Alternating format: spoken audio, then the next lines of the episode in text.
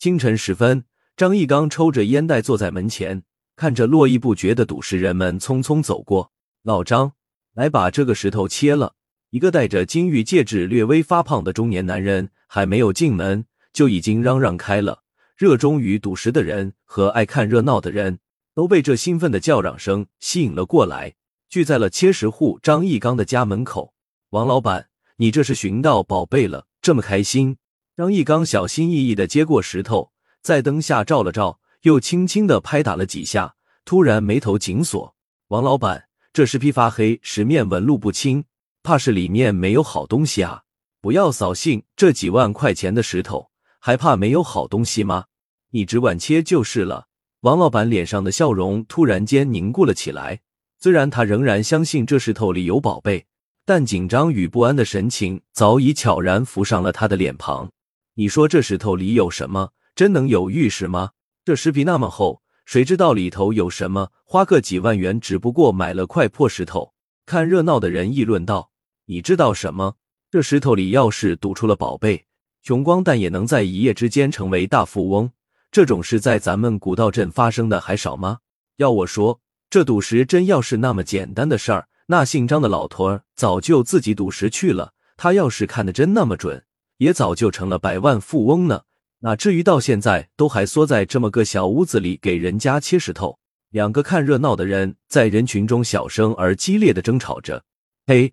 这你就不知道了吧？你没来古道镇的时候，那张义刚可是远近闻名的赌石好手。他看上的石头里面不出翡翠，也要出点玛瑙。那时候他可是赚了不少。可惜啊，后来花大价钱买来的石头毁了他家业。本以为里面有大宝贝，砸上了自己的所有积蓄。打那以后，他就再也不赌石头了。说着，那人还惋惜的叹了口气。人们盯着王老板的石头。不亦乐乎，说着各自的看法。而此时的王老板正聚精会神的盯着那块石头，全然没有顾及到周围的吵闹。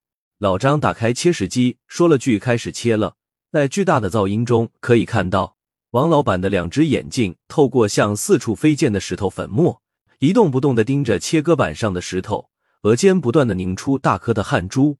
眼看着石头的一角被打开了，灰黑的石皮下。不是老王期盼的晶莹剔透、价值连城的绿色玛瑙，而是一团暗绿苍黄、色彩浑浊的东西从那一角露了出来。随着石头粉末纷纷落下，王老板像是霜打了的茄子，浑身无力的瘫坐在地上，一句话也说不出。张义刚用布轻轻的擦了擦那表面灰黑的石头，说：“王老板啊，这赌石如赌博，十赌九输，神仙难断寸玉，大师也难免失手。这石头。”您还是收起来吧。说着，用布将石头包起来，放在了老王身边。只见王老板的手来回的摩挲着这块石头，眼里顿时涌出了泪水。原本门外聚集的人们唏嘘着，渐渐散去。这时，突然有人逆着人流挤了进来。老张，老张，我给你送礼来了。那人穿过拥挤的人群，一边说着，一边走到老张的面前，伸手就递上了一沓百元大钞。周围还没有退去的人们看得不明所以。上次你给切出的和田玉石刻了个观音，价钱转眼就翻了几十倍啊！这你一定要收下。那个跑进来的人气喘吁吁的嚷道，眼里流露出兴奋的光芒。不难想象，几天前赌石的胜利一定让他狠狠的赚了一笔。张义刚接过钱，没有说一个谢字，而是扭过头来背对着王老板说：“人们都羡慕我有看石的眼力。”却疑惑我为什么再也不愿亲自赌他一把，把赔了的家底儿再都赌回来。可是老王啊，人得知足，不是我只甘心做个切石工，我切石十余载，看石十余载，这一刀穷一刀富的事儿，我见得多了去了。有多少人在这古道镇发家致富，又倾家荡产？这赌石它本就是一种博弈，有赢就会有输，有喜也必然有悲。